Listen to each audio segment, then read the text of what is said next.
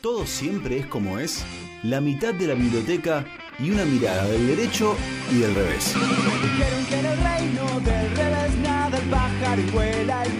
Una columna de la abogada Ornella Ascarano, del derecho y del revés. Del derecho y del revés.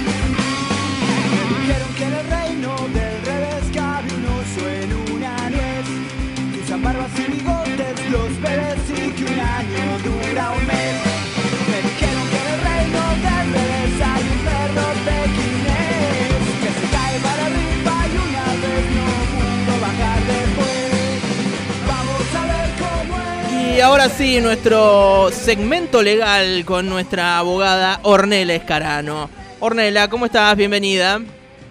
Muchas gracias, buenas tardes, ¿cómo andan, Vir José? Muy bien, muy bien. Bien. Orne, te hago una pregunta. Si yo fuese la dueña de la lavandería a la que José mandaba su ropa íntima, ¿puedo hacerle un habeas corpus para que no me mande más los calzones y las medias?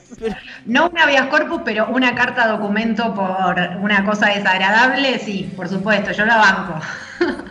Pero ¿cómo no? A ver, yo no les quiero decir nada. Pero a mí me da más impresión la sábana de abajo de una cama que...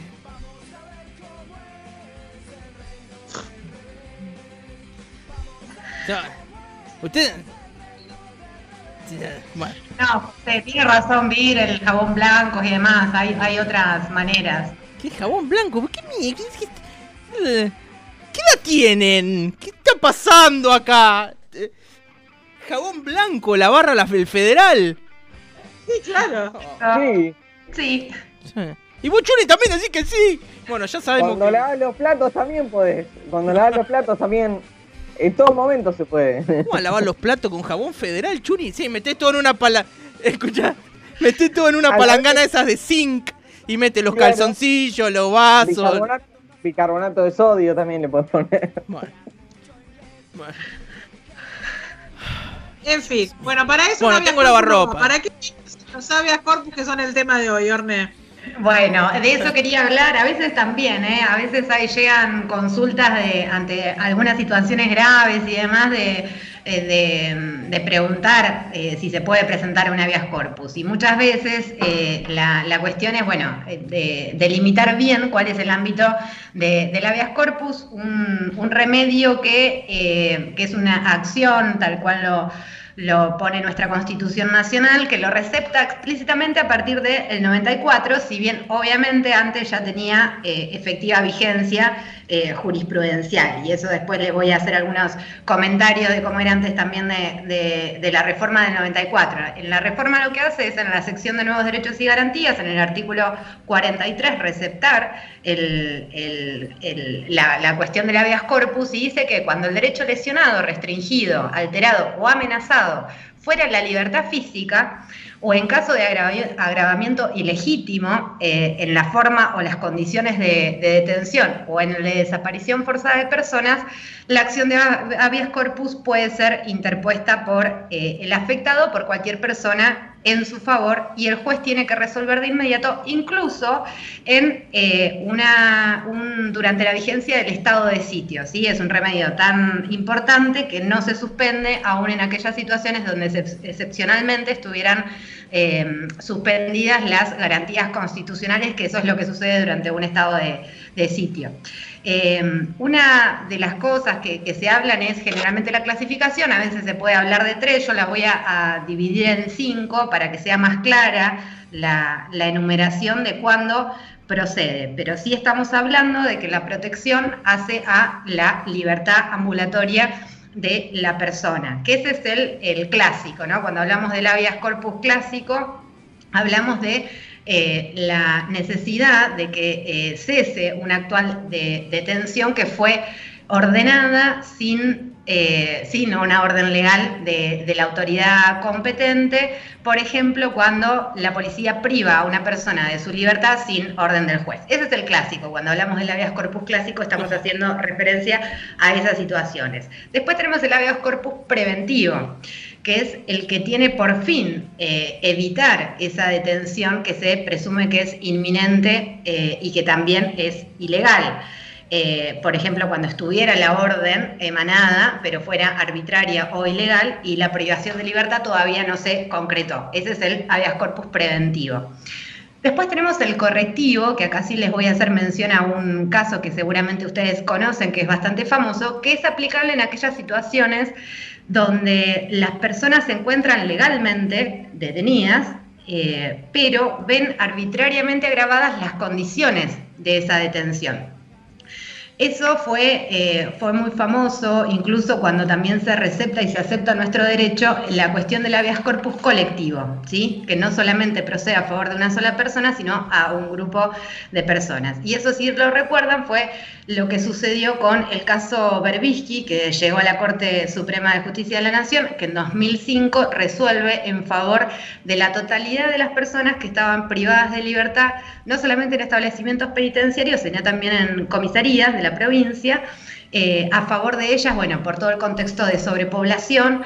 Y ese fallo fue muy relevante en materia de ejecución penal porque a su vez, eh, entre muchas otras cuestiones, por ejemplo, lo que hizo fue eh, hablar de la vigencia de las reglas Mandela, llamadas Mandela, en los ámbitos de, de, detención y también exhorta a los poderes legislativo y ejecutivo a que tomen, digamos, algún rol eh, o que adecuen su legislación en base a los estándares constitucionales eh, en materia de, detención de personas.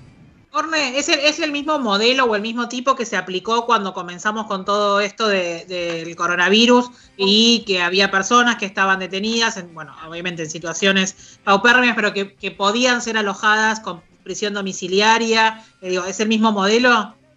Exactamente, eso después a partir de ese fallo eh, muchas veces en diferentes ocasiones se fueron interponiendo. En este caso que vos haces referencia era para eh, dictar la prisión preventiva en aquellos grupos de riesgo de, personas que después, bueno, fue un poco, obviamente como ya sabemos, eh, controvertida las decisiones que se tomaron y también hubo alguna cuestión de, desde la doctrina de decir si se había puesto en riesgo lo colectivo del habeas corpus, ¿no?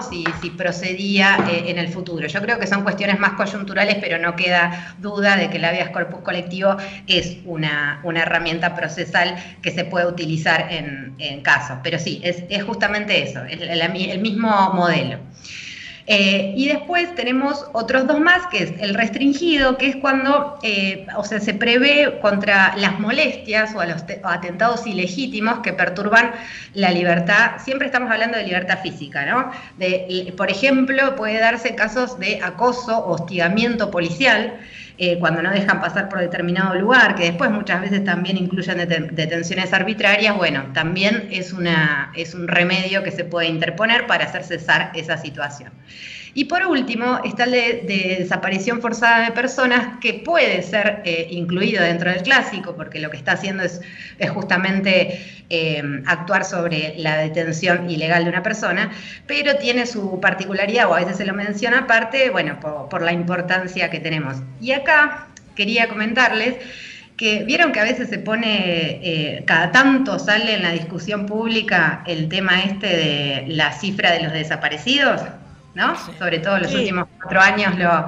Bueno, una respuesta de Eduardo Luis Dualde, en, si mal no recuerdo, en el 2003-2004, a Graciela Fernández Mengide, que ya eh, en ese momento también ponía en discusión esta cifra de los 30.000 desaparecidos, en esa respuesta Eduardo Luis Dualde cuenta, eh, entre muchas otras cuestiones, cuáles son los factores los eh, que se tienen en cuenta para arribar a esa cifra. Y bueno, tiene en cuenta la cantidad de efectivos dispuestos para las tareas de represión, la existencia de cuántos centros clandestinos, eh, las denuncias de, el, que el mismo ejército argentino hace en el 78 de 22.000 personas, y además también se toma en cuenta la cantidad de habeas corpus presentados durante la dictadura para también tener en cuenta en ese conteo de casos. Y acá les quiero recomendar también un libro a quien esté interesado en estas cuestiones que se llama un habeas corpus en dictadura, que está escrito por el abogado Jaime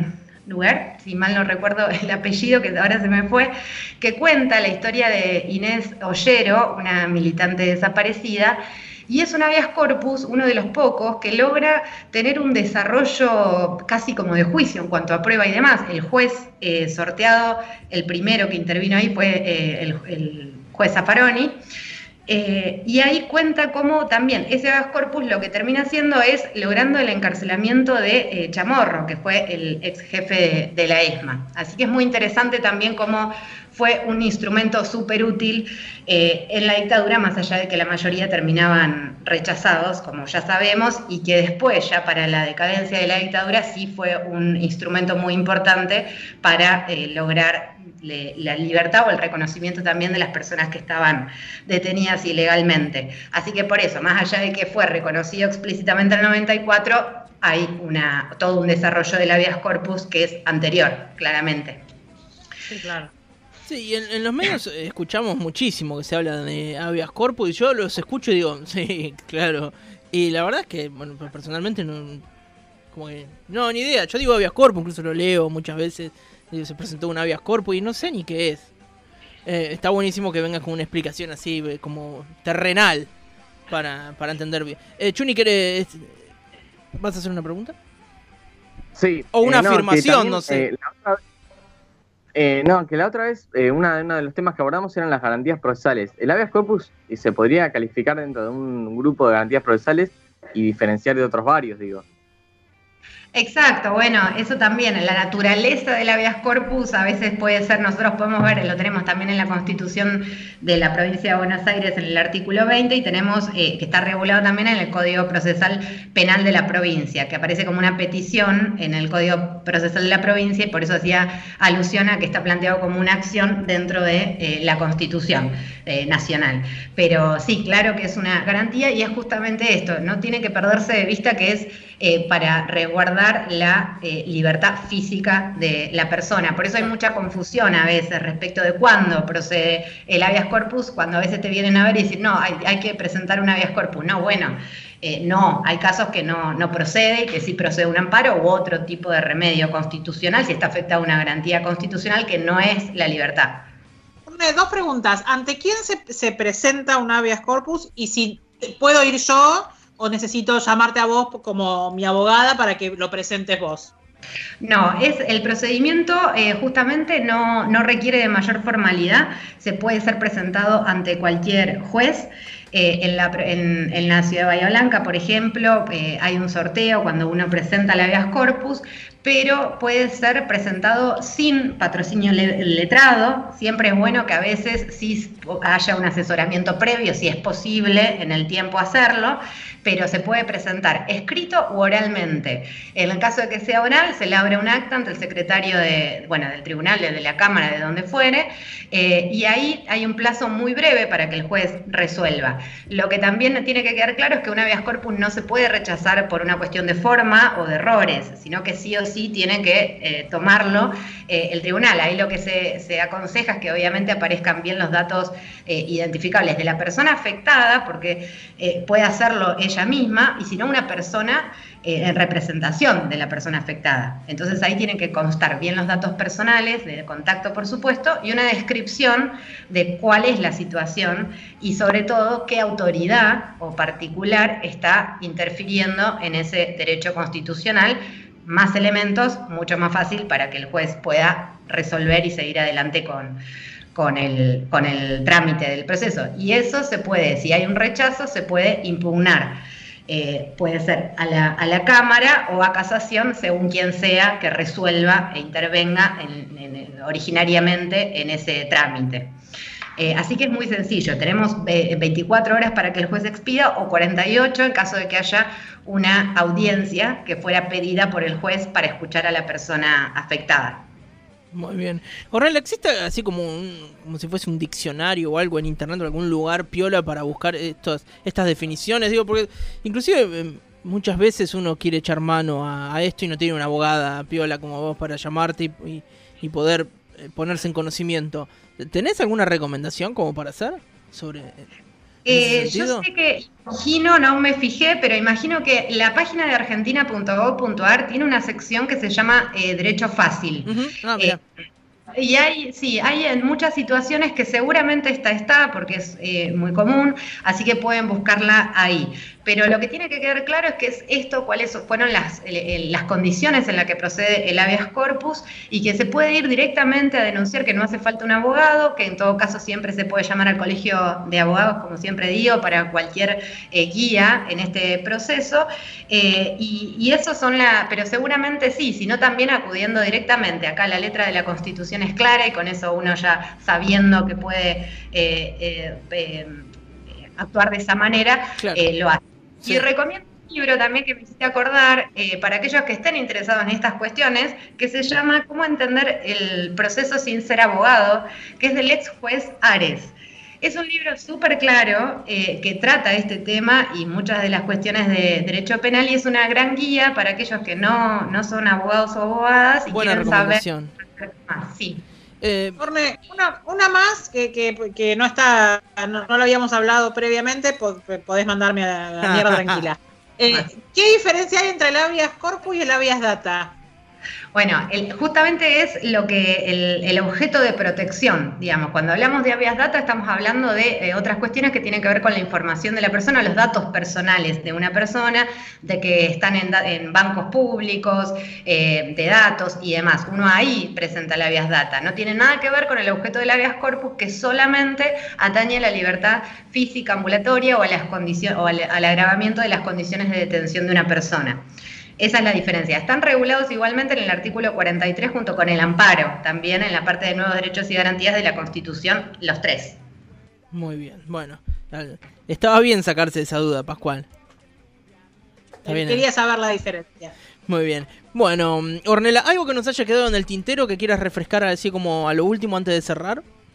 Creo que nada, no me olvido nada. No sé si Chuni, que es el que a veces también me apunta cosas no, no. Me, había quedado igual, ah, por si se puede, pero habías hablado algo de, de, del, habeas corpus colectivo. Digo, esto, me, habías hablado del caso de Berbisky, pero en el caso, en el caso de, la pandemia, en la Suprema Corte de Buenos Aires, hablaba de que el habeas corpus colectivo no correspondía. Parece un caso muy particular, pero también el, como el habeas corpus colectivo es algo también eh, muy particular de, de, este recurso y de la defensa de estas garantías.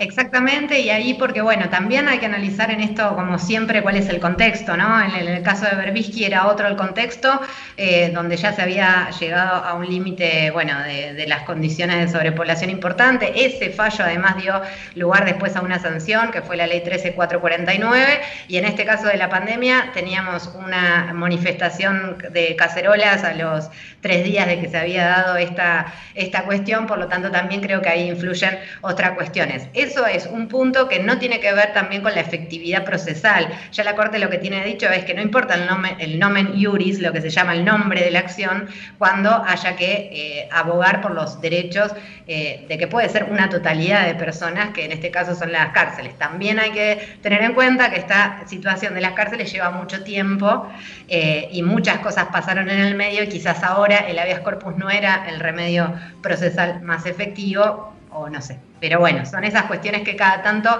se discuten, por eso hacía alusión a esta cuestión de la doctrina que había puesto en duda la cuestión del carácter colectivo del habeas corpus si procedía o no. Muy bien, bueno, Ornela, como siempre, súper clara, eh, sobre todo para estos conceptos que son muy técnicos y uno que por ahí no, maneja el vocabulario y eso, está buenísimo que, lo puedas eh, bajar a, nosotros, simples mortales. Esto después lo vas a poder escuchar en Spotify, en nuestra página web y por supuesto que rebotado en las redes sociales. Así la, gente que está del otro lado y se le escapó algo o no lo escuchó o se lo quiere mandar a algún amigue, lo puede hacer. Muchas gracias, Ornella. Muchas gracias a ustedes, buenas tardes. Que sigas bien. Y así pasaba nuestra abogada de todos los martes, Ornella Escarano.